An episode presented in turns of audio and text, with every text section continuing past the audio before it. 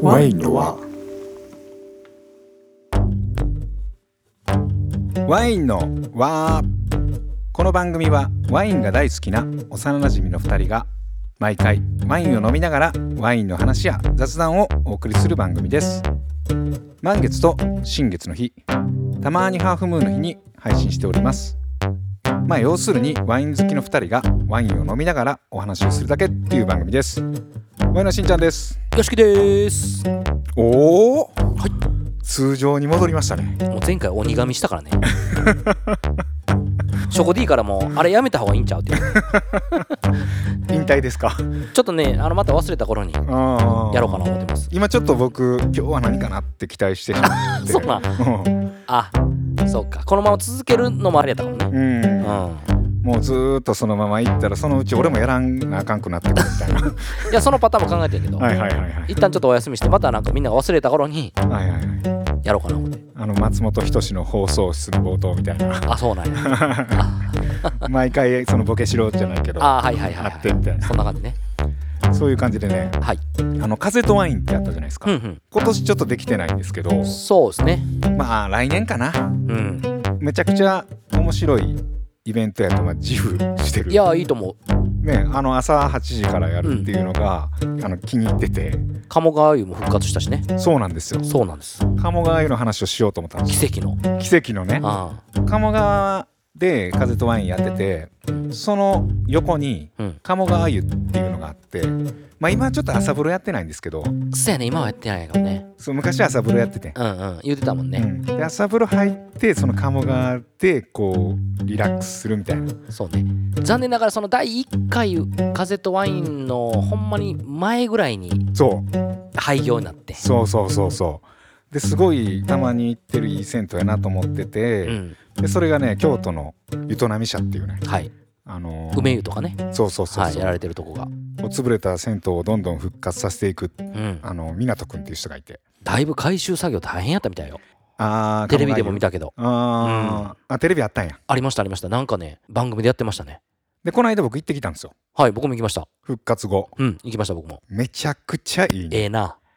あれいいよあーいねいよあれはうんまあもともとも良かったんですけどはいはいはいもともとの良かったところうをん一切崩すことなくうんアップデートさせてそれがすごいよねあれすごいうんあれ簡単そうに見えいてやむずいと思うであれは相当むずいうんもうこまごましたところにうんめちゃくちゃこうこだわっているというかそうやねその看板とかロゴはちょっと現代風になってるんでうすんようんね。うんうんでそれで全部現代風にしてしまってその昔の名残をなくすパターンまああるあるじゃないですか。うんうんうんうんまあリノベーションってすごいおしゃれになるけどちょっと行き過ぎるバージョンもあってそうやねで鴨川湯さんの場合は多分ねギリギリまで抑えた。そうやなだからどっちも若い人も来れるし、うん今まで来てたそのご高齢の方も喜んで来てるっていう感じだったかうんうんうんらうんうんすごいねなんか調和されてるというかそう、うんあのねもう引き算の美学おーなんかね基本足していってしまうんですよね。はいはいはいはいリノベーションとかまあデザインとか何でもそうやけど、うんうんうんまあ一旦足すのよ。はいまあ、僕デザインする時とかもうんいろいろこう発想とかをこう足してはいはいはいでそこから引いていくねんけど、うんうんまあ、どこまで引けるかみたいな。うん、なるほどね元になったものをどこまで弾けるかとうん、で鴨川湯はもうギリギリまで引いてうんこれ以上引いたらちょっとマイナスになるなっていう最高のバランスのところで落としどころがちょうどのとこねそうあ完璧よねあれ。いやーすごかったねでまあもちろんそのリノベーションとかも完璧やねんけど、うんうん湯加減とかうんサウナの温度とか水風呂の温度とかもいいのうよ。んいいねそう水風呂がどうかなと思って行ったらね、うんあそこあれでしょあの地下水でしょうーんで昔ねちょっと温度高めやった気がするんですねあー水風呂が水風呂が、はいはいはいでサウナがちょっと低めやった気がして、うんうんうんなるほどだいぶ前のことなんで肌感で覚えてる記憶なんですけど、はいはいはでもそれもめちゃくちゃいい感じになってて、い改善されてるってことねそこいやはめっちゃいいでお湯も、まあ、小さい銭湯なんですけどいくつかあってで温度差とかもあってうんみたいな、いいよね、小さいけどこうちょっとエンタメ感があるというかうん、ちゃんとこうメリハリがついてるって感じよね、満足度もあるしみたいな、い、やあれはいいですいいですね僕通いますはい まあしんちゃんの家からも遠くはないのか遠くはないあーチャリでなんとか行ける範囲あいけるいけるいけあるーでチャリで行って、うんね例えば夕方早めに入ってうん、そのまま鴨川の風になるみたいな最高じゃないですか。ワイン持ってってねああ風になんや。風になるもう、広田新一が風になんや。いやほんまにね、うんあのーそれぐらいの感じやねああ。鴨はいは川い湯入って、うんまあ、今の季節暑いですようんうんうんもうちょっと涼もうちょっしとくなっねて、きて、秋とか春そとかね。うん。だから温まった体うん。ちょっとほてった体に秋の風とかいちやょーっと冷たい風が来たらちょうどね湯冷ましになっいいてやん。同化するみたいなもう風が俺なんか俺が風なんかみたい なお前 や。お前はお前や。この風が俺かみたいないやいや、お前や。広田新一や。みたいな感じね、はいはいはい風とワインもやりたいんですけどね、はい今年の秋はうんワインの和祭がねそうです。控えてますんでね、はいい、。もう1ヶ月切りましたか。やまだ切ってないかあ、ら来てない。もうちょっとででも切るしうん。チケットもねそこそこ売れてきね、て、順調にね、今、うんはい、おかげさまで。後半ちょっともうちょっと売れたらいいなっていうそうですね。うんうんうんうん。感じで、まあ、だんだん数も減ってるんで、はいご検討の方あ、は、ぜひ。ぜひご購入ください。はい。はい。っていう感じで、本日もいきますかね。はい、行きましょう。この本を読めば、ワインが飲みたくなる。ワインを飲めば、この本が読みたくなる。本とワインはい、っていう感じでね、はい本とワイン。結構やってるよ。やってます ね。結構頻度 高いんかな、これ。頻度う高い。ん。よしき君の特集が困った時に、いやいやいや、まあまあ、入れてくる僕は僕いつでも、いつでも大丈夫ですよ。ほんまですか、はい。まあ、でも3ヶ月に1回ぐらいがちょうどいいと思います。長いわ。年4回。いやちょうどいいと思うけど。はい。あの映画とワインとかもやってないかなあんまりそうやね、映画とワインは、ここ最近ご無沙汰かうな。んそれでね本とワイン、はい。僕ワインの本って日頃そんな読まないんですけど、うんまあこれちょっとね昔からずっと読みたかった本なんかすごいレアなものを見つけ出してきた感じやね。そうなんですうよん。、はえっとね著者がい。新井純子さんっていう日本人の方で、ロワールでワイン作りをされた方なんですけど、ぶどう畑で長靴を履いて、ん私のロワールワイン作り奮闘記っていう本で、はい結構古いんですよ、一番初めに発行されたのが2005年の11月9日うーん。じゃあもう18年ぐらい前か。そうん。うで、えー、集英社インターナショナルから出てますこの本をなんかねアマゾンかなんかで見て、皿では売ってないのよはいはいはい。もう売り切れててあ造反されてへんってことね。。そううん造反されてなくてでアマゾンかなんかで見つけてうん。でこう欲しいもんリストみたいなはいはい。の売り切れてたけど、うんうんうん。やってたらなんかある日ポンって入ってきて、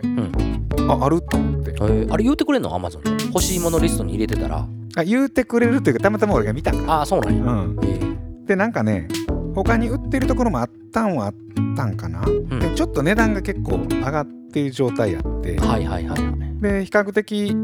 まあ買いやすい値段で中古で出てたんですよだかうん。ら中古で買って申し訳ないんですけど、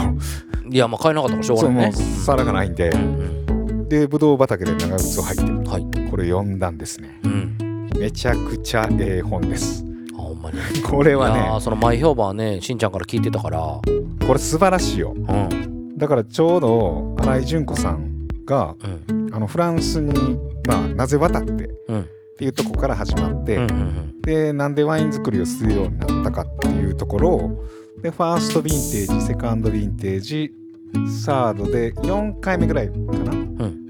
のこうワイン作りが載ってんのようん、なるほど。その時点やったんや、その書いた時は。うそうんうん。 2005年なんで一番初めにあの畑を購入されたのが2002年なんで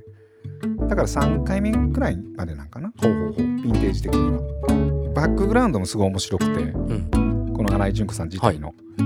まあワイン好きの人生なんですようん。もともとワイン教室とかやったりとかああ、ええとワインの輸入業とか、はいはいはい。あとはこうレストランうん。とかもやられてる感じで、まあ、ずっとワイン尽くしのあ、日本でやられたってことあレストそラうそうそン。うそうへそえうそうである日こう機会があったんですよねそのロワールのうんワイン畑が売りに出てると、はい。でもワイン畑ってもともと作ってる人もいるから、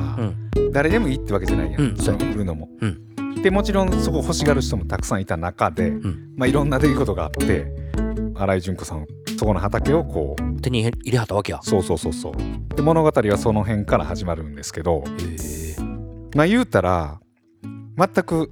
知識はないというか、うんワインはめちゃくちゃ好きで、うんワイン業界にずっといたけどはいはいはいワイン作りをするのはまあ初めて、もうゼロからのスタートってそうそうそうそうそうことやねでそこでフランスのもともとワインを作ってるあのパスカル・ポテールさんっていうね、うん方を醸造長としてこう迎えておおーで共に奮闘していくみたいな、はいはいはいそのねやり取りがねめちゃくちゃ面白くてああそうなんやパスカルさんめっちゃ好きでうんうんうんこれ多分新井純子さんの文章の表現とかもめちゃくちゃいいと思うんだけど、うんもうとりあえずめちゃくちゃ人間味が出るのよ。ああ文字からもそうんうで言ったらワインの作りをします、うんでこの畑を手に入れましたうんでそこでまあアドバイザーとして入ってもらう人とその醸造長で入ってもらう人みたいなはいはいがいて言ったら日々の出来事を綴ってるんやけど、うんそこにものすごくこう人間味あふれるといううか、んうんうんうんでまあぶつかり合ったりするのよねはいはいはい考え方の違いとかうんうんまあ私はこう思うけどパスからはこう思ってると思うみたいうんうなんうん感じが結構こう赤裸々に書いてあるというあかあはいはいはいはい僕この新井純子さんのこと全然知らないんですけど、うんずっとこう読み進めていくうちに新井純子さんもこのパスカルさんもなんかだんだん知り合いみたいなああ自分もその一人みたいなそうそうそうそううんボアルカっていうねあのドメインを立ち上げられるんですけど、はいこの話を読んでいくうちに、うんだんだんこのボアルカの一番下っ端で横にいるやつみあたいな、あもう妄想の世界に入ってももらうその世界界うんうんうんはぐらいこう描写が面白くて、いはいはいなんかなんていうのかなこう臨場感があるというかそういう文章でこう進められていくんやけど、うん新井純子さん自体はよし君知ってます僕2回ほどお会いしたことありますねあ本当ですか日本で会ったことあんにゃはいええ話したこともあるお話しましたよえーうんどんな感じの人なんですか、えー、なんか気さくな方おーだったイメージありますけどねすごいなんか綺麗な方ですよねなんていうかこう言ったら土まみれになってるとかじゃなくて、うんうんうんうんすごいそれこそ畑で長靴とか履いてんのみたいな感じのイメージのああはいはいはいはい、うんでもなんかものすごくこう芯は強いかなっていうか、うんうん実際自分が思ったらもうこうしたいっうんうんうんてなったらそれを結構貫き通すようなでも押し付けないみたいな、うんだけどそんな人じゃないとここまでできひんと思うあーでねなんか初めに要はこうぶどう畑買うじゃないですかはいで1年目がスタートしてうん作りますよね、だからもう毎年毎年もう大トラブルが起こんのようんうんうんうんもうほんまにもうワイン作りやめようかなっていう。ああ何度もこう骨を折れ去りそうになったことがあるってことやそうんうんうう。んなんか例えば、ワインを作って、まあ、発酵させますよね。はいその樽の中に。うんで、まあそこまでもう数々のこのやり取りがまあねあんねんけど、うううまあ畑と、もうそうやし収穫からねそう、人とも。うん、うんで、樽に収めたら、なんとなくこう一応ちょっと一段落じゃないけど、はいはいはい作業としてはうん区切りがつくといううか、んうんうんちょっと安心するんかもしれんね、ひょっとしはいたはら。いはいはいワイン作ったことないし分からへんけど、うんまあまあ大仕事を終えたみたいな、うんうんその後、うんもうねなんかあの洪水が起きて洪水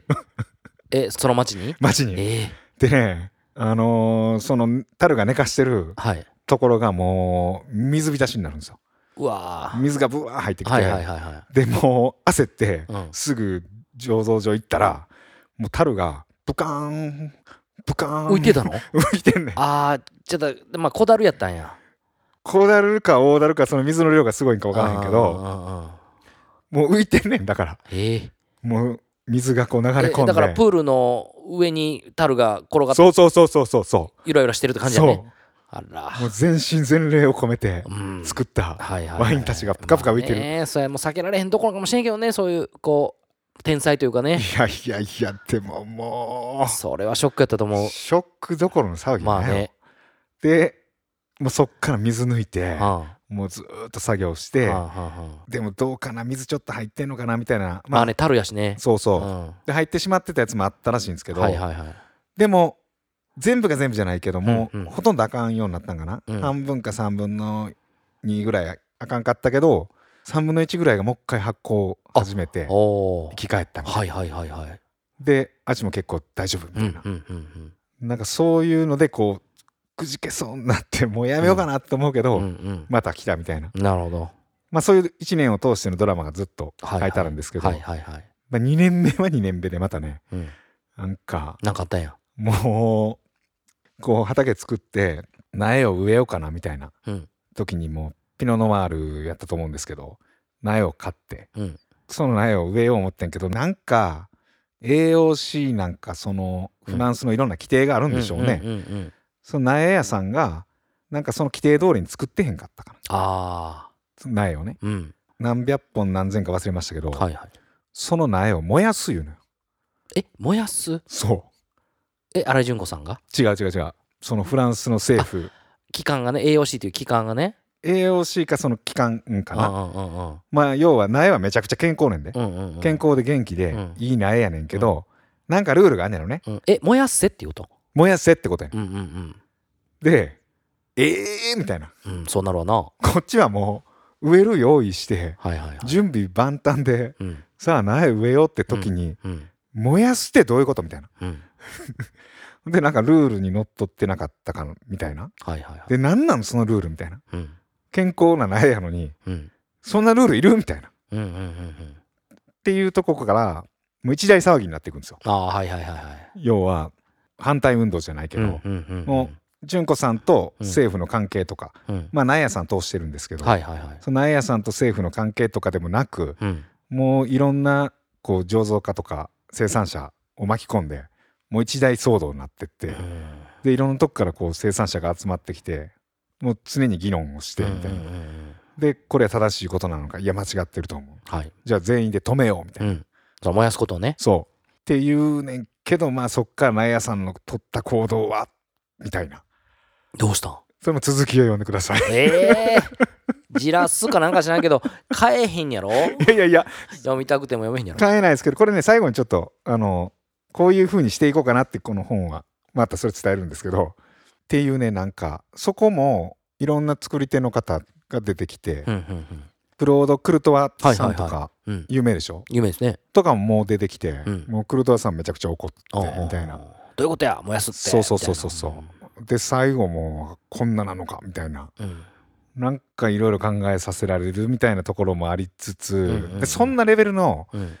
うんもうハプニングがはい毎年起こんねんうーん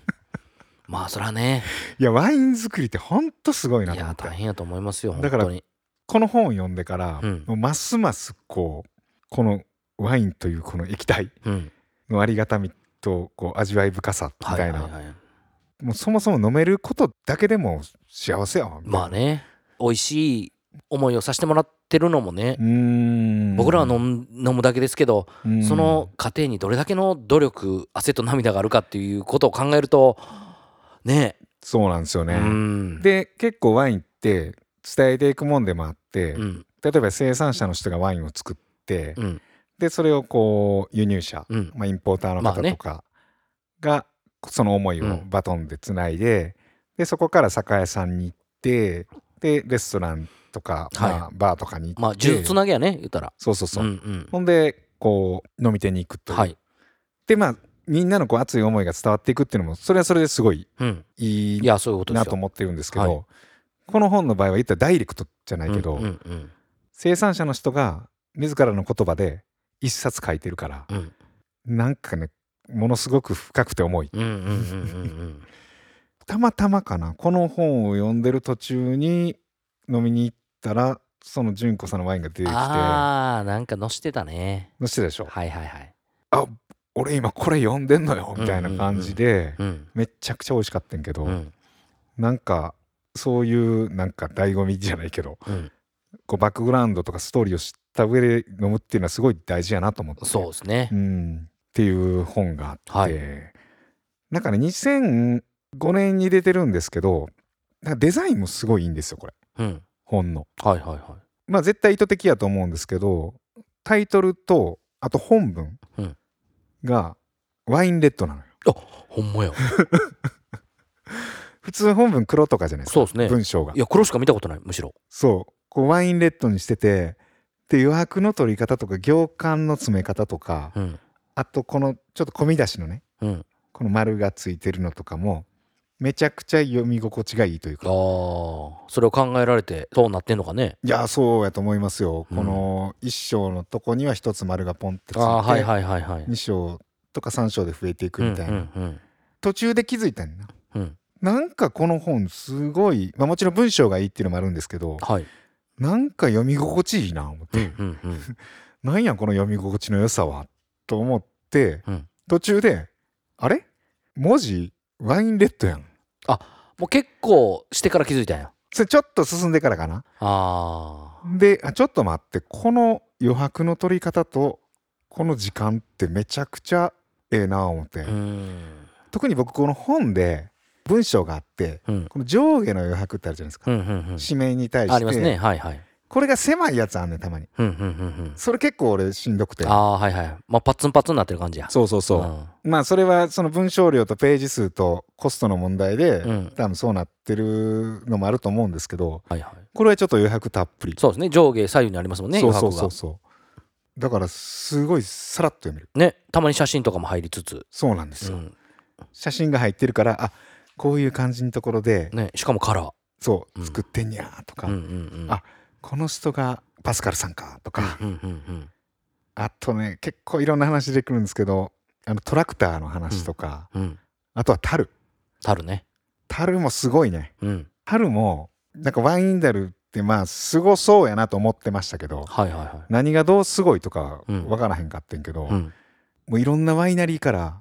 もう注文が殺到する樽職人がいるんですよおうでもその人はもう新規受けてくれうんもうお願いしますとか言ってもああもううちはもういっぱいで無理あだあから、はいはいはいでもなんかあっちのやつが来て、んでなんとかみたいな感じでいや無理だから無理だから、うんみたいなところにかろうじて少しだけあいけたんやもらえたんやねたるをいけるみたいなはいはいはいまあある出来事があってそうなっていくみたいなうんうんうんのとかね、あとソーニオブランのこう木の絵とかうんうんブドウの苗木の写真とかはいはいはいは情報量めちゃくちゃ多いねこれいいやーすごいねこれはもうあとはもう各自それぞれ読んでくださいということそうです で僕は、うんまあ、一番いいのはこのねと集英社さんはいがもう今出したらいいですうんうんうん今むしろ出すべき本あ増刷でねあはいでまあ変えたら一番いいんですけどなかなかねそういうわけにはいかないじゃないですかうんまあいろんな事情があるやろうからいろねんな事情があってうんうんうんけどリクエストしてみんなもいいかもねうーんうん書こうかな俺ねなんか本いやいやもう書いてもいいと思うよ書くわ、うん書いとくわ、うんこのもうこの素晴らしい本をうんもっと多くの方にみたういんうな、んうんいい本ってどっちかやったらまあ置いときたいんですけどはい はい僕これあのパス・ザ・ブックじゃないけど うんあのバトンしようかな思ってああいいですねこれたくさんの人に読んでほしいけどまあ、限られてますよその手渡しうでんうんうんうん渡していくんうで,、んはいはいはいでこれ次 YOSHIKI 君に渡します、はいで YOSHIKI 君読み終わったらてか早い読んでねう んうん誰かに渡しますそう読んでくれそうな人に渡して、うんうんうんでその誰かも読み終わったら誰かに渡してっうんうんっていうので、うんこれをこうバトンしていく、うんほんならまあまあそれが例えば10人20人かもしれんけど、はいはいね、読める機会になるからっいやもう日本列島本バトンやりましょ うていうなんかすごいめちゃくちゃいい本なんで、ほんまはいもう一回読みたいけど、俺がもう一回読むより、うんなんか読んでない、そういうことねうんうん人が一回読む方が価値があるかなと思ってじゃあ今日はあの僕が預かりますそうで読んでよほんと責任を持ってよし君読むそののめちゃくちゃ遅いから遅いねめちゃめちゃ遅い ね読解能力が人よりもちょっと遅いからでもねこれ結構読みやすいほんと、あそううん、もうなんか文章とか意味わからへんかったら多分うん10回ぐらい読むのよ、あ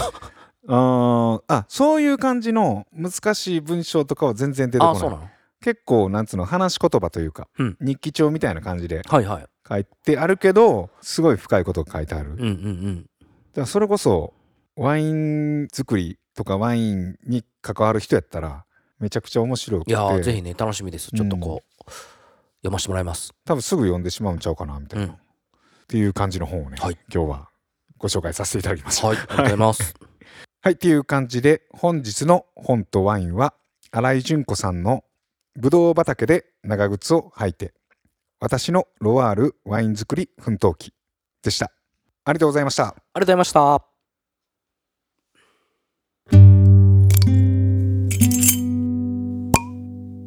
今日のワイン今日のワインと題しまして毎回1本のワインを開けてそのワインを飲みながらご紹介するというコーナーです今日のワインは何ですかよし君はい、えー今日のワインはですね、えー作り手がセバスチャン・リフォージュンコ、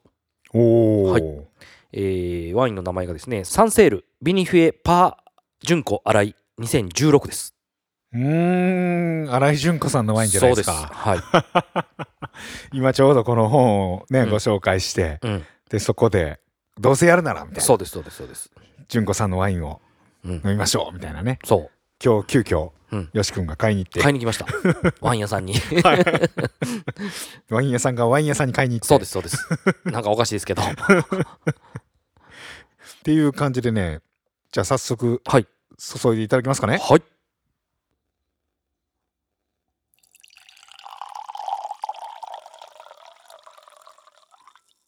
おー白ワインなんか凝縮感のあるすごいエネルギッシュな色してるね割とそう濃ですね厚な方ですか濃厚な結構白濁したというか、これねちょっと黄金っぽいえ色のねそうそうそうもううん金色、そうですね金色のワインですもともとセバスチャン・リフォーっていう作り手、本当にもうおブドウをすごく完熟させてうん作るんですけど、うーん、はじゃあ早速香りを、はいうわ うん、ねもうらしさの匂いですよねもうなんか深いなうんうんうんすごくもうこの香りから完熟感がこう、読読み取れるというかねすっごいエネルギッシュな香り、ううん2016、そうですえーじゃあ結構古いというか、そうですねまあうん今からもう7年前なんでね、でも全然ブドウは元気ですね、うんいただきますあーうまいなうんあなんかねあこういうなんかなんつうのこのまろみ、はいはいはい、まろみっていう表現が合ってるかわからいんやけいど、やまあまあそうですよね合ってますうんうんなんか飲んだ後に、うんなんつうのやろこの角がないまろやかさじゃないけうんど、うんうんうんちょっと温かい感じそうですね温かい感じとこの丸みが余韻でふわーっと広がっていく、うんでもちょっとなんか海っぽい要素もちょっとあるみたいなうんうんうんなんかし塩分とまでいかへんけどうんうん海をちょっと感じますねこうれん、なんかブドウの持つ本来のエネルギー感がすごく出てるっていう、うんような印象ですかね。うんうんうんうんうんいやこの飲んだ後のこのまろみってこれたまにねうん感じるんですけど、はいはい。なんやろうねこのおおらかさというかうんうん包み込まれるような感じ女性ならではのうん味わい、味筋なのかなうーんでもうまいこのワインなんですけど、はいその新井純子さんとセバスチャン・リフォーのブドウで仕込んだコラボキュベということでね、えー一緒にあじゃあセバスチャン・リフォーっていう作り手の人と純子さんが一緒にやったみたいなそうそうぶどう混ぜたってこといや違う違うそのセバスチャン・リフォーのブドウを使ってうん新井純子さんが醸造したってあそういうことなんやいうことです。ももともとその純子さんはソービニョンブランを持ってなかったんですね畑にんなんかやっぱり一人でやるには限界があるってことで、うんもう泣く泣くソービニョンブランの畑はもう手放して、うんそれ以外の品種でやられてたんですけど、うんそのセバスチャン・リホーのソービニョンブランを使わせてもらいもらえないかっていうことを嘆願したみたいなんですけど、そしたらまあセバスチャンは「まあいいよ」みたいなあそうなんやうんへー感じでなんか受け入れてくれたみたいでこれはロワールのそうですそうですセバスチャン・リフォーもロワールそうですねサンセールっていうとところなんですけど、えーもうロワールの方でもだいぶ東になたるんですかねうーんいいですねロワールうんいいですね、うん僕大好きめちゃくちゃ内陸でしょ内陸ですねはいもうもこのサンセールの方は、うははいこれはうまいなうん、その醸造のやり方の違いもやっぱセバスチャン・リフォーと新井純子さんではまあ結構違うみたいで、ででそのまあそれぞれの違った味わいをお楽しみくださいみたいな感じはいはいはいはいみたいですね、なんかセバスチャン・リフォーが作ってる同じ装備にオブラもあるってことあるあるあそうなんやそじゃあ同じヴィンテージとかやったら醸造違いみたいなううんうんへえあのセバスチャン・リフォーの特徴としては、うん結構大きなタンクで1年間発酵させてうんでそのもう1年はフルダルで熟成させるっていうやり方なんですけど、うん新井純子さんに関しては、うんあのープレス後すぐに、えー、樽うん、で発酵熟成させるみたいですねうーうんうんうんうんんそれぞれのまあ考え方でねやり方は違うんですけどそれ死んだるみたいなそうそうそう昨日目の詰まってないシンダルで柔らかい還元化でうん自然なスピード発酵させる方が好きみたいですうーん純子さんは、なんかねさっきご紹介した本でもうん、結構醸造シーンとか出てくるんうんですうんうよ、んうんうんで今回はこの醸造しましたとか、うんうんうんあとはあの MC 法で したっけ MC ハマドゥードゥードゥードゥードゥードゥーー知らんっ て誰もはいえ MC 法エマセラシオンカルボニックカルボニック、はいやったと思うんですけどなんかその話も出てきて、うんうんうんうんとかそういうなんか醸造にこうフォーカスした話も結構出てくるんで、うんうんうんううんんだから醸造にも詳しくなれるってことやねその本を読んだらあなれると思うけど、うんまあ新井純子さん流のなるほ醸どなる造ほどですけどまあそうやね個性的やからね純子さんはううんんなんかね今回言ったらコラボワインではいセバスチャン・リュフォーさんのブドウで新井純子さんが醸造したって感そじうでですしょねはいはい同じヴィンテージで同じブドウで、んもしセバスチャン・リュフォーさんが作ってたら、まあ、ほぼほぼ醸造か違いってことになるじゃないですかそうですねブドウは一緒で、はいはいはいそのヴィンテージも一緒でってうんいうう、んうんで醸造家によってどこまで変わるのかなみたいな醸造ってそんな人によってそこまで大きく差が出んのみたいなちょっとうっすら疑問があったんですけどああはいはいこの本読んでもう人それぞれのこう醸造法があるみたいな、うんあこんだけ方法が違うんやったらそら差は出るよな、まあねむしろめちゃくちゃ出るよなっうんうんうてんすごい思いましたねこの本読んでうんう。うんんだからある意味そのこの同じブドウのセバスチャン・リフォーの仕込んだワインも飲んでみたかったですよねそうやね本来ならねうんあんのかなまだ分からんけど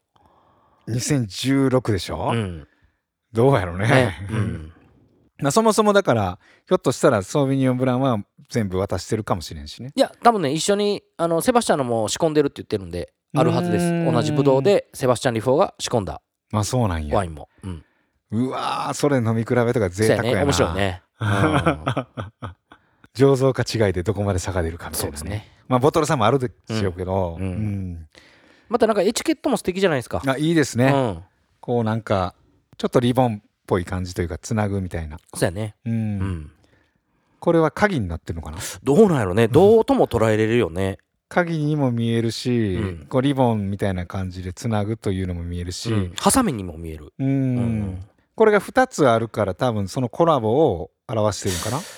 2つが1えついやえっ、とね違うキュベもこういうのがあったのどうどうなんやろわからんそのあーうんうんそのコラボのやつじゃないやつも確かいやへ違ーったかな、うんちょっとうる覚えですけどうんシンプルやけどうん普遍的なうん感じのデザインですねそうですね、うん僕結構好きですこのエチケットいやいいと思いますねうんこれねロアールええな やろあるいいっすよ、いいっすかうん、ロアール好き大好 き僕は、うん切っては話せへん切ってはうよしきとロアールん、いはないですねはい話せないですねはいあそうなんはいロアールって T シャツ作ったらダッサダサいやんそれ よしきの字で汚い字で愛を込めて愛よ愛は込めれるけどさそんなあのおしゃれにはできんよ、うん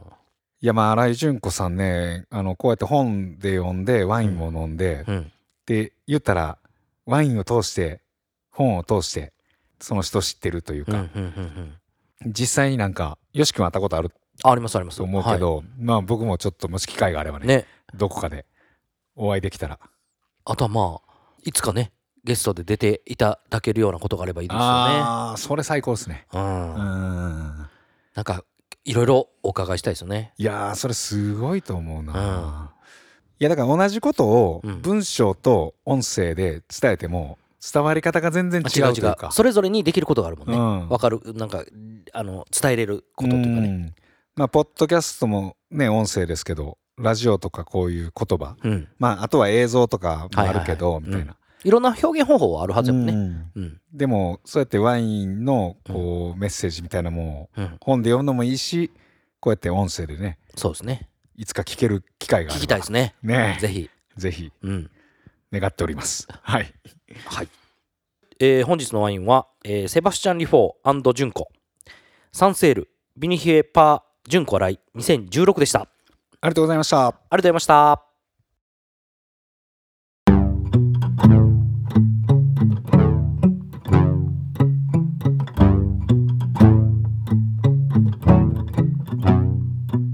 はいっていう感じでねいろいろお送りしてきましたけど、ね、はい今日新井純子さん尽くしやったそうですね本当ワインでやってうそのワインをいただいて、ん、みたいな感じでねはいなんかね今日たまたま僕お昼間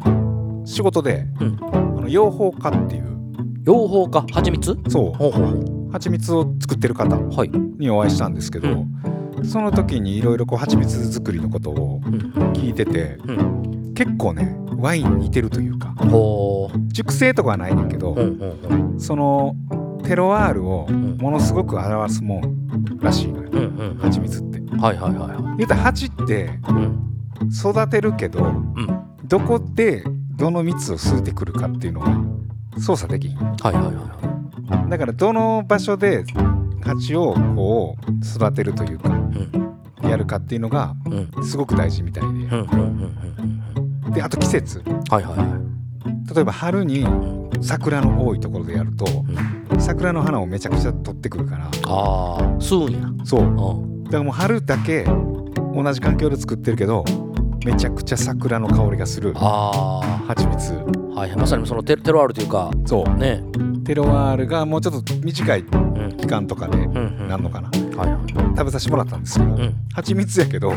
桜のちょっと香りとあかそうなんや香りすんねやするしなんかすっごい複雑なんですはいはいはいはよよくワインでたまにあの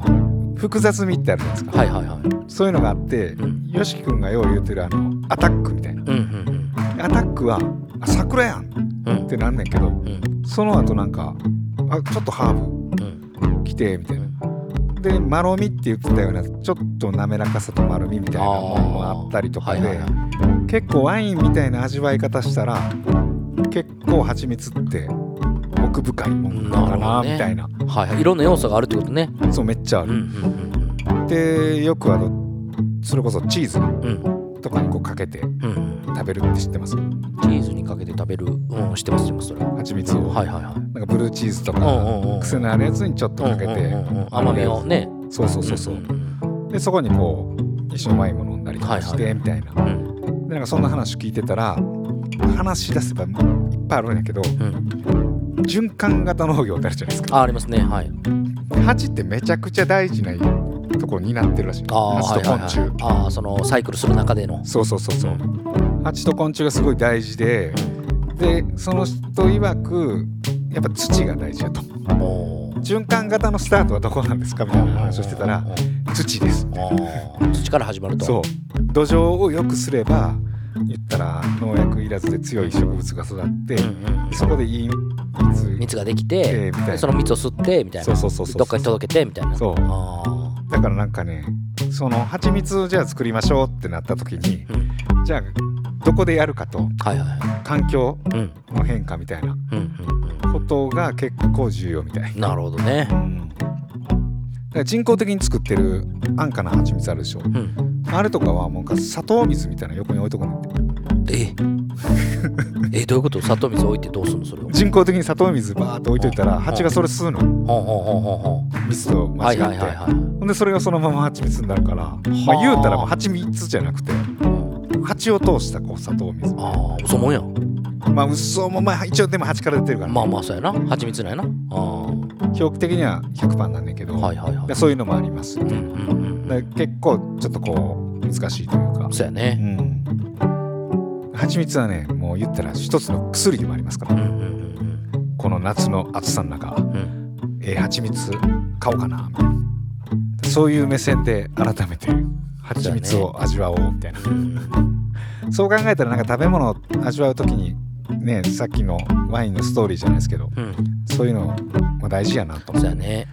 うんよし君は伝え係としてねそうやね。ちょっと大きな役割 を、あのー担わさせてもらってますなのでその生産者の方がどんだけねこう気持ちを作っていいものを作ろうって思うことをいどれだけ僕がこう伝えきれるかっていうのはうんまあそのリレーの中継地点かもしれんけどうんそれはちゃんと大事よ生涯かけてやっていかなあかんのかなと思います。はい、バトンを落とさずにねそうやな落としてしまいそうやねもうちょっと不安や けどもちょっとちゃんとちゃんとね受け取ります。はちいゃんとこう握力鍛えて 握力ねちょっと毎日あのグッパグッパしとくわ、うん、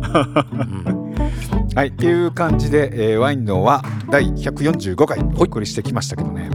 ワインの輪ではお便りを募集しております。お便りの送り方はワインの輪と検索していただくとお便りフォームがありますので、そちらから何でもいいのでお送りください。はい、それではよしくん。はい。なんかありますか？はい、えー、ワインは魔力。ワインは魔力。はい、あ、なんかいいいいですよ。いいです。うん、なんかわからんけど、つながってる気もするし、今日の話と。うん、で確かにそうやなっていう一面もあるし、みたいな絶対繋がってるはず。なんか新井純子さんの本のね、帯にね、うん、書いてあるんですよ。ワインの魔力に取りつかれ、ついにフランスにブドウ畑を買った日本人女性の挑戦の記録。確かに書いてあるはい、そっから撮ったんかそうです。本質掴んでるわ思ったけどあ、ほんま言わんかったらよかったな。俺が考えたみたいなこと感じで言うたらよかったな。横に置いてあるもうだ横けにや置いんたってちょっと。で魔力って見えたから。確かにうん ワインは魔力って。カンニングですねそうです。ははいい。昔からもカンニングばっかりしてる。うんはいっていう感じで、えー次回は満月か新月かハーフムーンにお送りしたいと思いますぜひお聞きくださいそれでは皆さんごきげんようごきげんよう。